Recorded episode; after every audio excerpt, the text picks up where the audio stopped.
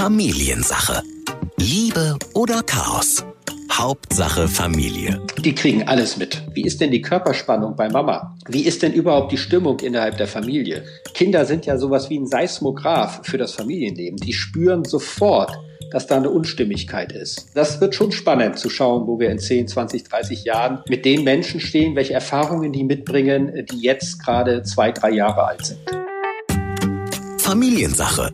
Ein Podcast von RSH mit Ike Kirchner und Matze Schmark. Hallo. Und damit ein großes Hallo zu euch nach Hause, in der Küche, im Auto, wo auch immer ihr seid und gerade diese Folge der Familiensache hört. Es ist schon die 21. Ausgabe und wir wollen heute natürlich auch wieder mit unserem Paarberater und Familiencoach Sascha Schmidt über ganz wichtige und aktuelle Themen sprechen. Wenn ihr auch in den letzten Folgen dabei wart oder mal reingehört habt, dann wisst ihr, natürlich beschäftigt uns gerade auch das Thema Corona. Und ganz interessant ist ja gerade zu sehen, wie die unterschiedlichen unterschiedlichsten Leute gerade damit umgehen mit diesem Thema. Ne? Manche sind total gestresst, viele vermissen natürlich ihre Liebsten. Für andere hat das aber auch ja, was ganz Gutes in dieser Zeit und die sehen auch die positiven Dinge. Hat das vielleicht auch was mit dem Alter zu tun? Darüber wollen wir heute reden mit Sascha. Und deshalb freuen wir uns natürlich auch in dieser Folge, dass er uns wieder Corona-bedingt digital zugeschaltet ist. Unser Paarberater und Familiencoach Sascha Schmidt aus Bordesholm. Moin Sascha. Hallo, moin moin. Jetzt ist es ja sehr interessant, wie unterschiedlich die einzelnen Generationen gerade mit dieser Situation umgehen. Jetzt hat man zum Beispiel auch in den letzten Tagen gelesen, äh, das ganze Hamstern und das äh, viele Klopapier kaufen, das haben nicht etwa die Älteren gemacht, die mhm. unter Umständen Schwierigkeiten haben, eben rauszugehen, ne, denen es nicht so leicht mhm. fällt, die sich ja auch schützen sollen und gar nicht erst rausgehen sollen, sondern das haben vor allen Dingen die 20, also die Mitte 20-Jährigen gemacht, ne? Da die ja, wo man sagen könnte, na ja, die sind doch fit, die sind doch gesund, ähm, was brauchen die einen ganzen Schuppen voll Klopapier? Was glaubst du, woran liegt das? Das ist eine gute Frage. Ja, dass, dass die einzelnen Generationen so unterschiedlich eigentlich gerade auf die Situation reagieren? Also ich glaube mal, das ist natürlich auch die Frage, was hat man bisher denn in seinem Leben so erlebt? Also wenn ich jetzt äh, an meine Großeltern denke, die leider nicht mehr leben, die haben den Zweiten Weltkrieg miterlebt, äh, die Mangel sozusagen im Zweiten Weltkrieg. Wenn ich an meine Eltern denke, die sind ähm, kurz nach dem Krieg geboren, die kennen auch Mangel ganz stark noch. Ähm, für die ist jetzt das, was hier gerade passiert, auch vielleicht ein bisschen eher so, naja, ähm, das ist gar nicht so schlimm. Also ich kenne das viel krasser, in Anführungsstrichen. Wenn ich jetzt meine Generation nehme, ich bin ja 50, also 69 geboren, ich kenne ja eigentlich nur Wachstum und ähm, immer mehr Luxus in den 80er Jahren sozusagen, Konsum ohne Ende, alles geht.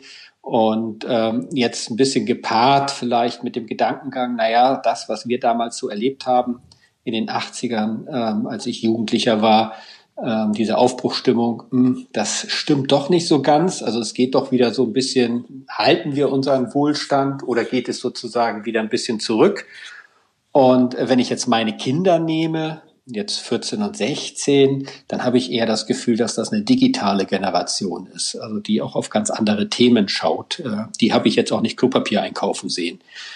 Also so würde ich das so ein bisschen einteilen und dann immer natürlich noch ähm, variierend der eigenen persönlichen Geschichte, die man hat. Also wenn man jetzt jemanden mit Migrationshintergrund fragt, der vielleicht eine Fluchtgeschichte und Fluchterfahrung hat, der sieht das ganze Thema vielleicht auch ein bisschen anders. Äh, als die, die sagen, ich bin bisher immer wunderbar aufgewachsen und äh, ja, plötzlich erlebe ich das erste Mal, dass vielleicht ähm, gewisse Sachen nicht mehr da sind. Jetzt ist es natürlich super interessant, weil so als Ende 80er Kind, da ging's uns super gut, ne? Die 90er ja, ja. über, da gab's keinen Mangel, da gab's ja. gar nichts, also da war alles da, da war äh, der Gameboy, da war ein locker Leben, äh, würde ich mal fast sagen. Also nee, da war wirklich alles ganz toll. Das ist, man ist völlig behütet und beschützt und völlig Sorglos. ohne Sorge. Aufgewachsen als Kind. Es gab keinen Krieg irgendwie in Europa.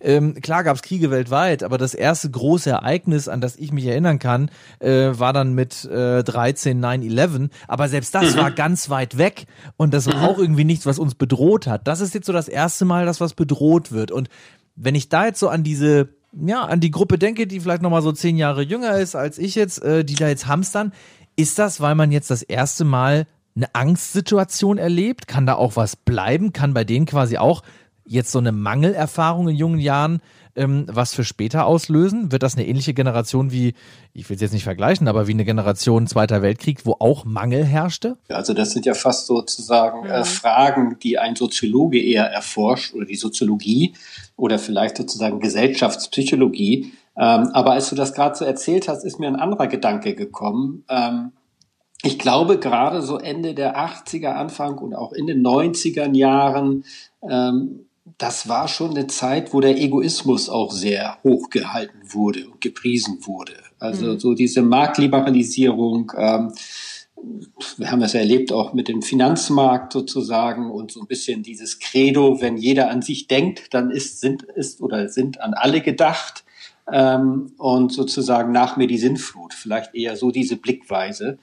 Und ähm, für mich ist das Hamstern ja eigentlich ein ganz simpler Ausdruck von Angst. Also da sind Leute in Angst geraten und wenn ich in Angst bin, mache ich halt drei Sachen automatisch, ohne nachzudenken. Ich greife an, das wäre für mich das Hamstern, ja, so viel Klopapier wie möglich. Ja. Ähm, ich laufe weg, das wären die, die vielleicht ähm, ja Gut, bei Corona, Corona kommt ja hinterher, aber ich erinnere mich an diese Tschernobyl-Zeit zum Beispiel, als ich Jugendlicher war. Da gab es dann Leute, die sind einfach nach Südspanien geflogen. Ähm, bei Corona jetzt nicht so klug, aber damals war das äh, sozusagen die Idee, man, man geht auf die Kanarischen Inseln oder nach Südspanien und weicht sozusagen diesem radioaktiven Regen aus. Das war ja auch so etwas, was übereinkam von mhm. heute auf morgen. Ja. Ähm, und dann gibt's natürlich die, die äh, sozusagen in Ohnmacht sind, also gar nichts mehr machen.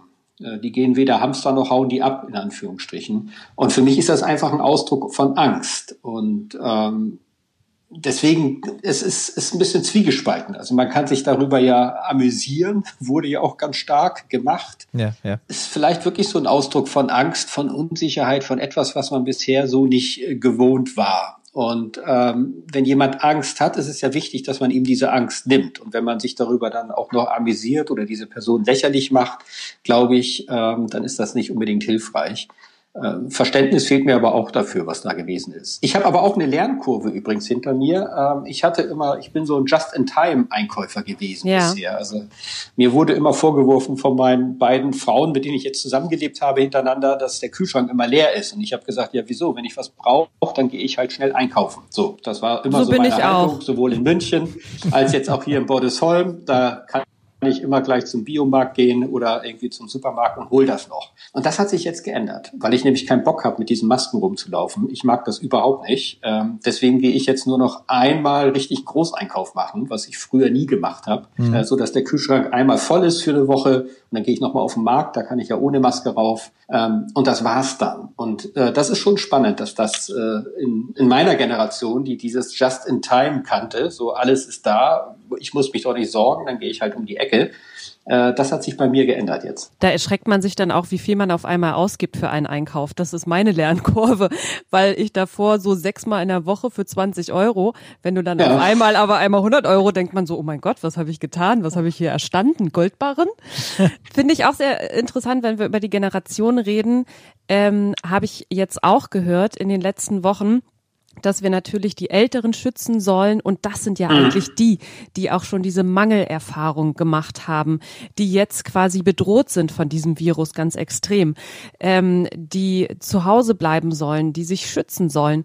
Und äh, dann habe ich jetzt auch schon teilweise den Vorwurf gehört, ja, äh, es geht so um diese äh, Generation, die hat aber im Moment gar keine Stimme. Eigentlich weiß niemand gerade, wie es dieser Generation wirklich geht. Was ist da so dein Eindruck? Wirkt wie abgeschottet, ne? Ja, genau. So, ja, ja. Ähm, das kann ich jetzt so nicht bestätigen. Also ich glaube, ja, sie sind abgeschottet, wenn wir jetzt sozusagen von den Altenheimen und Pflegeheimen reden, glaube ich. Also ja. wirklich von den 80 plus Leuten. Dann ist das so, aber ich würde bezweifeln, ob die vorher nicht auch keine Stimme mehr hatten. Was ich eher so mitbekomme, ist, dass die, sage ich mal, Großelterngeneration, also 60, 70 plus, wenn wir das mal so nehmen, die auch wirklich Großeltern sind, ähm, dass die jetzt so langsam auch Mangel spüren an, an Nähe, auch zu den Enkelkindern, mhm. weil häufig sind ja die Enkelkinder auch nochmal eine Brücke, um zu den eigenen Kindern nochmal eine neue Art von Nähe herzustellen oder eine neue Art von Beziehung. Und ähm, das erlebe ich jetzt wirklich sehr hautnah, auch in meiner Großfamilie, dass zum Beispiel meine Mutter jetzt mir neulich sagte, äh, ich habe beschlossen, wieder Oma zu sein. Und ähm, mein Herzanliegen war, es geht nicht um meine Kinder, es geht um andere Kinder in diesem Kontext in der Großfamilie. Mein Herzanliegen war einfach zu sagen, äh, bitte überprüf das für dich. Das Risiko, willst du das eingehen? Sie ist ja volljährig, also da würde ich auch nie was dagegen sagen. Und bitte überprüf auch im Gespräch, in diesem Fall mit meinem Bruder, ähm, ob er auch das Risiko bewusst eingehen möchte falls da was passiert. Mhm. Weil die Wahrscheinlichkeit, wenn ein Kind stolpert, dass man sagt, jetzt tröste ich dich nicht, weil wir ja eineinhalb Meter Abstand halten, ist halt ähm, sehr gering und ist auch für das Kind, glaube ich, alles andere als gesund, wenn wir vom Kita-Kind reden.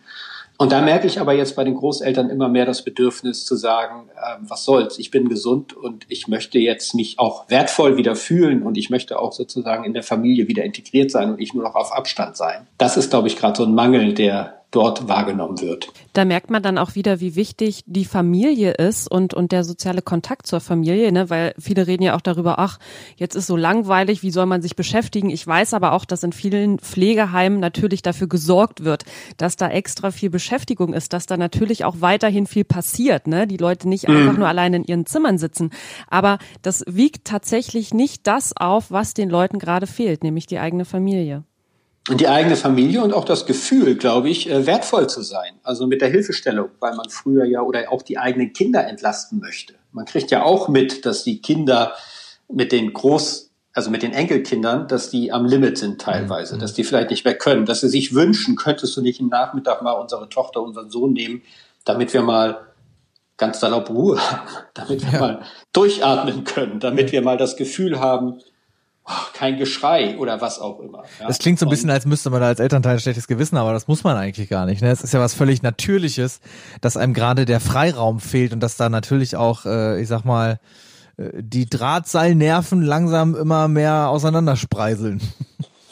Definitiv, ja. Und ähm, man kommt ja jetzt noch mal in eine Bredouille, weil man jetzt noch mal für sich entscheidet, okay, dann gebe ich mein Kind zur Oma, zur Großoma, zum Opa und hoffe einfach, dass nichts passiert. Und ähm, dreimal auf Holz geklopft, hoffentlich. Und ich glaube, in der Masse wird auch nichts passieren. Ich glaube, es ergibt aber Sinn, sich auch bewusst zu machen, bin ich denn bereit, auch die Konsequenzen, die Verantwortung zu tragen, wenn was passiert? Also wenn doch aus irgendeinem Grund Corona übertragen wird, weil wir gar nicht wissen, dass wir Corona haben. Das wissen wir jetzt auch langsam. Ich habe es gerade irgendwo gelesen mit der neuen Heißberg-Studie, dass man davon ausgeht, dass 22 Prozent der Leute, die Corona haben, überhaupt keine Symptome haben. Also nicht ansatzweise wissen, dass sie infiziert sind.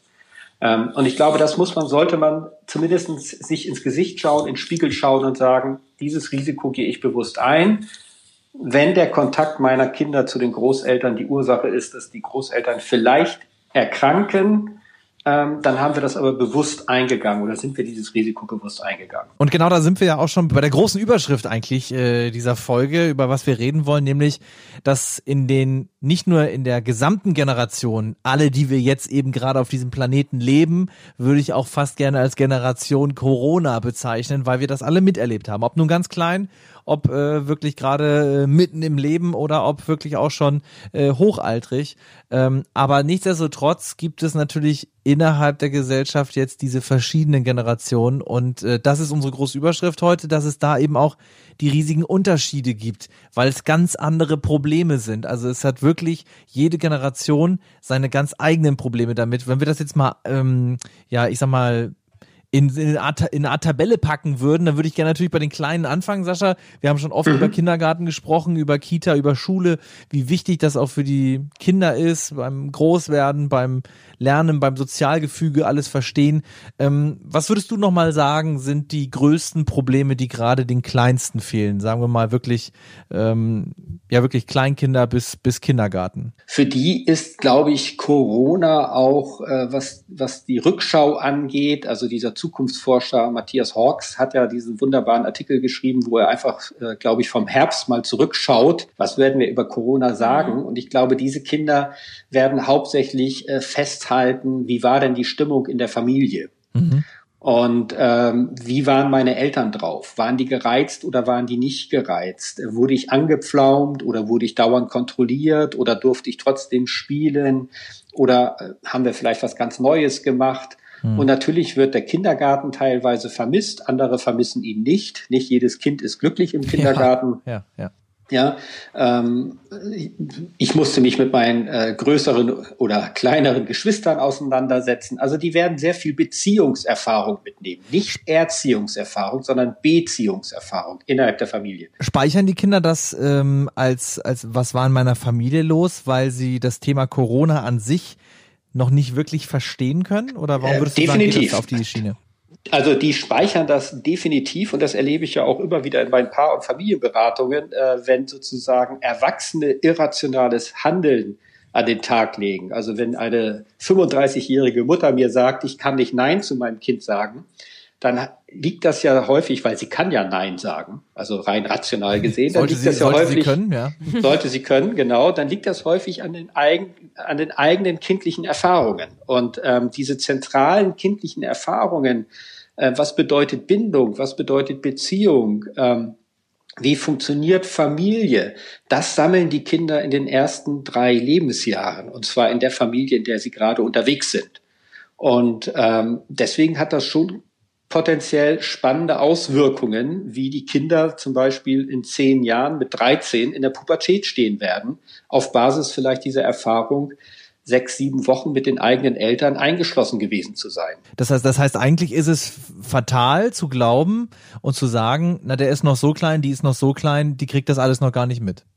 Die kriegen alles mit. Ja. Die kriegen natürlich nicht das Rationale mit. Die kriegen genau. nicht mit, dass Corona auch Covid-19 heißt und dass es irgendwie äh, zu den SARS-Viren gehört und äh, von den Fledermäusen abstammt. Hm. So, mehr weiß ich jetzt selber auch nicht. Die Komplexität, hoffe, ich, die kriegen die Komplexität nicht mit, ja. Überhaupt nicht. Ja. Also das Naturwissenschaftliche und so. Mhm. Aber was die mitkriegen, ist etwas, was wir Erwachsene teilweise nicht mehr mitkriegen. Die kriegen ja mit, wie ist denn die Körperspannung bei Mama? Wie ist denn überhaupt die Stimmung innerhalb der Familie? Kinder sind ja sowas wie ein Seismograph für das Familienleben. Die spüren sofort, dass da eine Unstimmigkeit ist. Und das Fatale ist, dass die Kinder dann glauben, diese Unstimmigkeit, die liegt entweder an mir oder wenn ich mich anders verhalte, dann ist es nicht mehr unstimmig. Und dann entstehen halt Verhaltensweisen, die Kinder vielleicht mit drei, vier Jahren entwickeln und die sind dann mit 30, 40 irgendwie sagen, ich kann so nicht mehr und ich weiß nicht, woran das liegt. Und wenn man dann im Gespräch ist, kommt man häufig auf so frühkindliche Erfahrungen zurück. Also das wird schon spannend zu schauen, wo wir in 10, 20, 30 Jahren mit den Menschen stehen, welche Erfahrungen die mitbringen, die jetzt gerade zwei, drei Jahre alt sind. Und du hattest ja auch schon im Vorfeld einmal mit uns darüber gesprochen. Ähm, da sind wir jetzt quasi auf der Zeitachse auch schon fast angekommen. Sehr interessant ist diese Zeit auch gerade für Jugendliche, die sich in der Pubertät befinden, weil die in mhm. einem ganz kruden Spannungsfeld quasi zu Hause sind. Die sind total im Spannungsfeld, weil eigentlich von der Natur gewollt ist ja jetzt die Loslösung vom Elternhaus und real sind sie eingeschlossen im Elternhaus. Ja. Tja, so ein Mist. Und so ein Mist. Und jetzt kann man nur sagen, haben wir nicht, also ich mit meinen 50, ihr mit euren Anfang 30, äh, wenn wir in unserer Pubertät Corona erlebt hätten, oh Gott, ja, weil da gab es ja noch nicht mal Social Media, da gab es noch nicht mal Smartphones. Zumindest in meiner Zeit gab es ja. nur noch äh, vielleicht ein schnurloses Telefon, aber dann auch nur eins. Ähm, da wäre ja überhaupt kein Kontakt möglich gewesen. Und das ist ja auch was Spannendes und Schönes jetzt gerade für die Kinder, dass es zumindest digital die Möglichkeit gibt, sich von den Eltern abzusetzen und Kontakt zur eigenen äh, Freunde oder Peer Group, wie das so gern genannt wird, mhm. äh, zu halten. Mhm. Ähm, und das ist schwierig für die Kinder. Und auch äh, zum Beispiel ein Freund meiner Tochter ist jetzt 18 geworden. Und äh, eigentlich willst du mit 18 Party machen. Ja, total. Ja? Und ich glaube, der hatte sogar Corona. Also der lag auch noch oh im Bett. Oh, also und durfte dann auch nicht mal besucht werden und all oh, solche Mann. Sachen. Also äh, das ist einfach schwierig und das wird auf die Kinder, glaube ich, schon auch Auswirkungen haben. Das wird äh, auch Frust haben. Es wird vielleicht auch eine andere Art von Rückzug sein, dass man, ich glaube, dass die noch digitaler unterwegs sein werden ähm, als vorher mhm. weil man einfach gemerkt hat, dass das Digitale einen auch trägt und hält. Das merke ich übrigens auch mit meinen 50. Ja, ich mhm. habe jetzt plötzlich auch äh, Apple Pay und nutze das und all solche Sachen und denke mir, warum habe ich es noch nicht vorher gemacht? Das ist ja. einfach cool. Ja. Also äh, das wird auf alle Generationen Auswirkungen haben, aber gerade glaube ich auf die Jugendlichen auch. Und jetzt haben wir ja auch schon zu Beginn der Folge über die Trends, also die danach kommen sozusagen gesprochen, auch schon über die mhm. die Großelterngeneration. Was ist denn mit den Eltern gerade los, die ja in vielerlei Hinsicht auch viele ja Belastung gerade erfahren, ne? Mit Homeoffice, Kindererziehung zu 100 Prozent, der Partner ist mhm. schlecht drauf, mhm. äh, der mhm. Chef ruft ständig an und so weiter und so fort. Ich würde sie fast auch als die Gruppe bezeichnen, die gerade wirklich, weil sie ja auch gleichzeitig die sind, die jetzt noch, ja, die voll im Beruf stehen, die wirklich, wie Ike schon sagt, am belastetsten sind von der gesamten Situation. Ne? Wenn mit, sie ja, den noch haben, ne? Wenn das sie den Job noch dazu. haben und selbst wenn der weg ist, dann ist die psychische Belastung ja noch höher. Ähm, ich würde gerade sagen, die sind am belastetsten fast. Es sind aber eigentlich auch die, die, die gerade am stärksten sind. Sind nicht zu jung, sind noch nicht zu alt. Ist das nicht eigentlich die perfekte Kombination? Also glaube ich auch und ich glaube auch, dass viele äh, jetzt so vor so einem Fragezeichen stehen und sich sagen, okay, was von dem, ähm, was mir jetzt gefehlt hat, brauche ich wirklich und will ich weitermachen ja. und was gebe ich jetzt zukünftig auf? Also ich glaube, es wird einige gehen, die sagen, ähm, auch so ein Tag Homeoffice pro Woche, warum nicht? Nicht eine ganze Woche, aber ein Tag, warum nicht? Ähm, ich höre von vielen jetzt so im Arbeitsumfeld ähm, von meinen Firmenklienten, die sagen, also die Meetings werden abnehmen. Definitiv. Also so überall hinfliegen müssen oder hinfahren müssen, das wird abnehmen. Man kann viel mehr über äh, Videocall oder digital sozusagen abwickeln. Ähm, es wird Leute geben, die aber auch sagen, ich vermisse zum Beispiel den kreativen Umgang miteinander, Arbeitskollegen und dann mhm. fliegt man Ball hin und her verbal und dadurch entsteht eine Idee. Also man merkt sozusagen auch die Grenzen des Digitalen. Ähm, es werden Leute auch hinterfragen, äh, wollen wir wirklich jedes Jahr in Urlaub fahren oder äh, also in die Ferne oder machen wir mehr Urlaub vor der Haustür oder was ist uns wirklich wichtig? Und ich glaube, das ist natürlich jetzt für uns Elterngeneration ist das auf der einen Seite sehr anstrengend, weil sehr viel auf unseren Schultern lastet. Also ähm, die Jobangst teilweise, Homeschooling, wenn Kinder im Spiel sind, die im Schulalter sind oder generell sozusagen, wie machen wir das gerade mit den Kindern gemeinsam? Auch die Rücksichtsnahme, Pflege von Älteren, also von den Großeltern, von den eigenen Eltern. Wie pflegt man die in der Corona-Zeit? Und auf der anderen Seite ähm, sind wir aber auch die, die am schnellsten höchstwahrscheinlich ähm, selbstverantwortlich, äh, selbstbestimmt Änderungen vornehmen können für die Zukunft und ja. einfach sagen, ja. also zukünftig bestehe ich auf einen Tag Homeoffice. Oder ich zum Beispiel sage jetzt, habe gerade ein Kooperationspartner auch gesagt, 2021 werde ich nur noch Termine in Norddeutschland wahrnehmen, weil ich keine Lust mehr habe, durch ganz Deutschland zu fahren. Weil was ich überhaupt nicht vermisse gerade, ist im Zug zu sitzen und in Hotels zu mhm. übernachten. Mhm. Ja. Ähm, das habe ich vorher schon gewusst, aber jetzt ist mir das nochmal richtig bewusst geworden, dass ich darauf keine Lust habe. Und ähm, ich bin aber jetzt in der Kraft sozusagen und in der Möglichkeit, das auch eigenverantwortlich zu bestimmen. Das ist sozusagen der Vorteil jetzt von der Elterngeneration, dass wir das wirklich in der Hand haben. Ein dreijähriges Kind kann ja nicht sagen, das läuft jetzt zukünftig so, sondern das muss sich anpassen an das, was die Eltern halt dann machen. Es könnte also im Prinzip in dieser Generation auch schlechter aussehen, aber das tut es eigentlich nicht, weil weil es tatsächlich irgendwie in der Krise dann doch die beste Konstellation ist für vor allem Selbstbestimmtheit, für Selbstentscheidungen, für wirklich etwas bewegen mit dem, was man gerade so tut. Ja, aber das geht auch ganz ehrlich häufig nur bei denen, die vielleicht auch gerade gut gesettelt sind, die sagen, ich habe halt keine Jobangst ähm, mhm.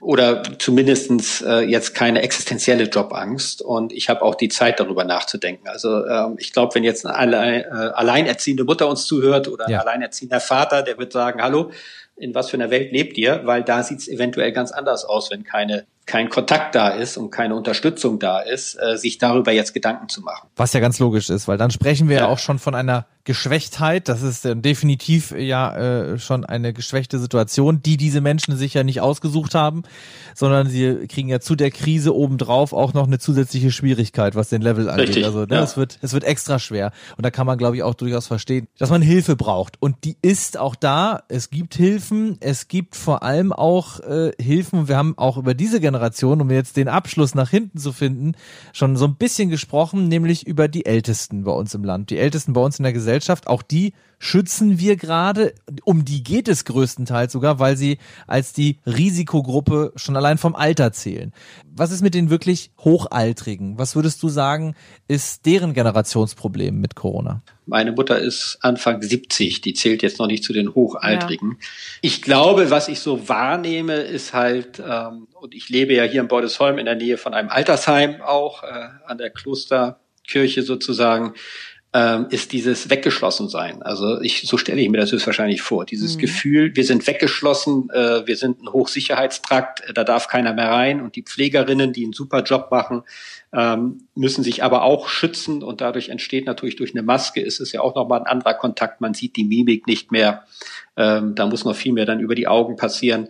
Also ich glaube eher so dieses Gefühl, man ist wirklich weg das wäre jetzt so das, wie ich, wenn ich versuche, mich reinzuversetzen, mhm. wäre das, glaube ich, das Thema. Und da, glaube ich, gibt es Alte, die vielleicht sagen, das ist gar nicht so schlimm, weil ähm, ich habe ja meine, meine Buddies im Altersheim sozusagen, ja, mit denen ich mich jetzt treffe. Und es gibt andere, die vielleicht wirklich sehr, sehr leiden, weil die eigenen Kinder oder Enkelkinder oder aber auch Freunde oder wie auch immer zurzeit halt nicht äh, vorbeikommen können. Also so stelle ich mir das vor von der Situation. Vor allem aus, aus seelischer Kraft dann allein schon. Richtig. Jetzt, jetzt habe ich, ja. Äh, ich habe eine, eine äh, ältere Dame im Ohr ähm, aus dem Bekanntenkreis, ähm, die hat sich so geäußert, die lebt auch in einem Altenheim und sie hat sich so geäußert, dass sie sagt, ähm, also wir sind als Ü80 äh, durchaus ja ganz mündige Bürger, logischerweise. Ähm, in dem Moment, wo wir sie aber jetzt schützen wollen, nehmen wir ihnen ja teilweise auch Entscheidungen. Und ihre Beschwerde im Prinzip so, so in die Richtung, ich darf zwar wählen gehen, aber was ich gerade nicht kann, ich kann mich gerade äh, nicht davor, ja, wie soll ich sagen, davor schützen, dass über meinen Kopf hinweg gerade Entscheidungen getroffen werden. Ja, und das ist, glaube ich, ein Phänomen, ähm, was viele alte Menschen erleben oder aber auch kranke Menschen. Also Menschen, die sozusagen, da muss man gar nicht alt für sein, die aber so geschwächt sind durch irgendeine chronische Krankheit, ähm, dass sie merken, es wird über mich hinweg entschieden. Und äh, da schließt sich ja der Kreis, weil so wie die Alten sich fühlen, fühlen sich ja auch die Kinder. Da wird über mich hinweg entschieden. Und die Kinder dürfen auch noch nicht mal wählen, sozusagen. ja, ja. ja. Aber ähm, ich glaube, das ist so ein Phänomen, was durch Corona nochmal verstärkt wird. Ähm, der Jesper Juhl, der dänische Familientherapeut, äh, dem ich ja sehr nahe stehe inhaltlich, äh, als ich ihn das letzte Mal erlebt habe in Dänemark vor drei Jahren, da war er schon sehr schwer erkrankt und hat da nochmal gesagt, dann auf einer Konferenz, ja, er merkt jetzt, wo er so schwer erkrankt ist, dass die Leute um ihn herum alles Gute für ihn wollen, aber er eigentlich entmündigt wird, weil über ihn hinweg entschieden wird. Und das ist genau dieses Gefühl, was kleine Kinder auch haben. Und ähm, das kann ich nachvollziehen. Die Lösung kenne ich nicht. Ähm, das ist natürlich, hat sehr viel mit einem respektvollen Umgang miteinander zu tun, ja, dass ich halt wirklich bewusst bin und sage, okay, wir schauen uns in die Augen. Und es gibt ja auch gerade gesellschaftlich so was ganz Spannendes, was sich entwickelt. Also gar nicht generationsthematisch, aber mhm. wir haben ja zum Beispiel die Rentner ähm, und die Staatsbediensteten, die eigentlich sehr sicher durch diese Krise gehen, was zum Beispiel Gehalt angeht. Und die Rente gibt's ja keine Kurzrente, es ist alles normal. Und ja. dann gibt es sozusagen die Bevölkerungsschicht, die jetzt in der Arbeit steht oder vielleicht in der Ausbildung steht, äh, die jetzt gerade zittert ja. und die das ganz anders wahrnimmt und erlebt als sozusagen die, die sagen, ja, ist doch irgendwie ganz schön, weil ich kriege ja monatlich das gleiche, was ich vorher bekommen habe, kann mich halt nicht mehr so ganz frei bewegen gerade. Mhm. Und andere sagen, oh, ich weiß gar nicht, wie wir in zwei Monaten noch die Miete bezahlen sollen, wenn das so weitergeht mit der Kurzarbeit beispielsweise. Und ich glaube, da erleben wir jetzt generationsunabhängig ähm, wirklich so eine Art von, ich will jetzt nicht sagen Spaltung, Spaltung klingt immer so, pff, aber ja. so eine Art von äh, Teilung in der Gesellschaft. Also Menschen, die sagen, ach Mensch, die Corona-Zeit könnte auch ein bisschen länger andauern, das ist doch irgendwie ganz schön. Ja, ja. Und andere, die sagen, ich kann nicht mehr, ich will nicht mehr, äh, es reicht. Und da sind wir in unterschiedlichen Lebenswelten, obwohl wir in der gleichen Generation sind. Das ist, das ist tatsächlich das Spannende und das hatten wir auch schon mal in einer der Folgen festgehalten. Ne? Der Virus betrifft uns alle, aber die Konsequenzen die sind dann für jeden sehr unterschiedlich. Und es ist auf jeden Fall eine spannende Zeit, in der wir gerade leben, in der jeder seine Erfahrung macht. Und sie wird sicherlich auch einiges verändern. Aber das heißt nicht immer nur negativ. Ne? Das halten wir ja auch sehr, sehr oft mit dir fest und oder beziehungsweise stellen wir fest, es gibt auch sehr viele positive Dinge, die sich hier ändern. Sascha, wir äh, merken immer wieder, wir bleiben am Ende froh gestimmt. Wir gucken nach vorne. Zurück ist sowieso der schlechteste Blickwinkel, aber ähm, es hilft. Es hilft, drüber zu reden und das haben wir in dieser Runde auch wieder gemerkt. Ja. Ganz lieben Dank dir. Bitte, bitte. Familiensache. Ein Podcast von RSH. Alle Folgen gibt es jetzt kostenlos auf rsh.de und in der RSH-App.